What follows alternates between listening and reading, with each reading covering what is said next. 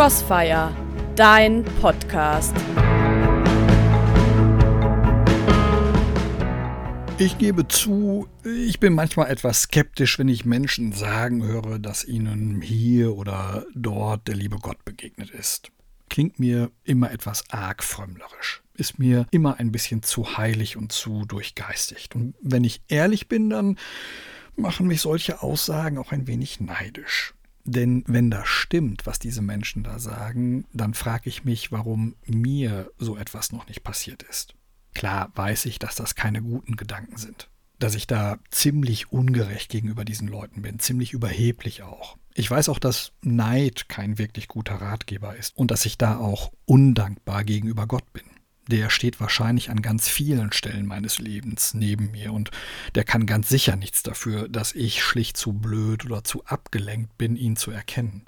Doch damit steht dann plötzlich eine ganz andere Frage im Raum, nämlich warum tue ich mich eigentlich so schwer, Gott zu erkennen? Was stimmt da nicht mit mir?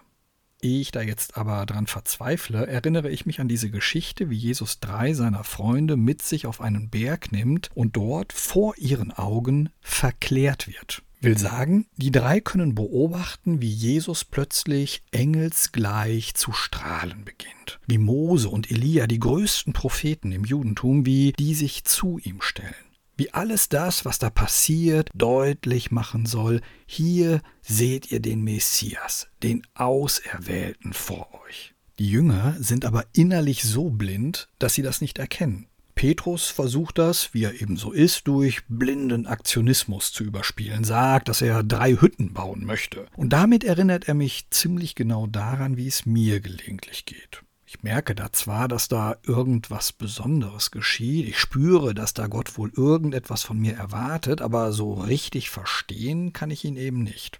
Also mache ich irgendetwas, was halbwegs vernünftig aussieht. Wie gesagt, ich mag diese Geschichte, ich mag diese Jünger, weil die nicht erkennen, wollen oder können, egal, weil es denen so geht wie mir. Und ich mag dann, wie Gott reagiert.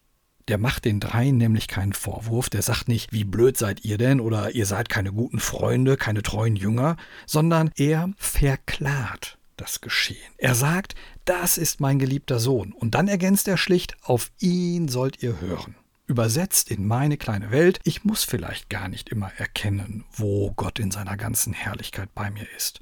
Ich muss keine erhebenden Gefühle haben. Aber wenn ich mich frage, was ich in dieser oder jener Situation tun soll, dann brauche ich nicht mehr zu tun, als auf Jesus zu schauen. Was macht er? Oder was würde er machen, wenn er in meiner Situation wäre?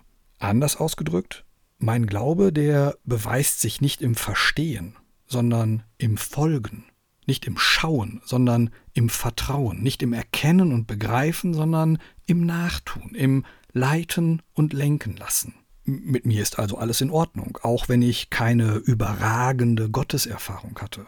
Mit mir ist alles in Ordnung, auch wenn ich keine Erscheinung hatte. Mir zeigt sich der liebe Gott eben anders, nämlich in dem, was ich tue, wenn ich es so tue, wie er es will.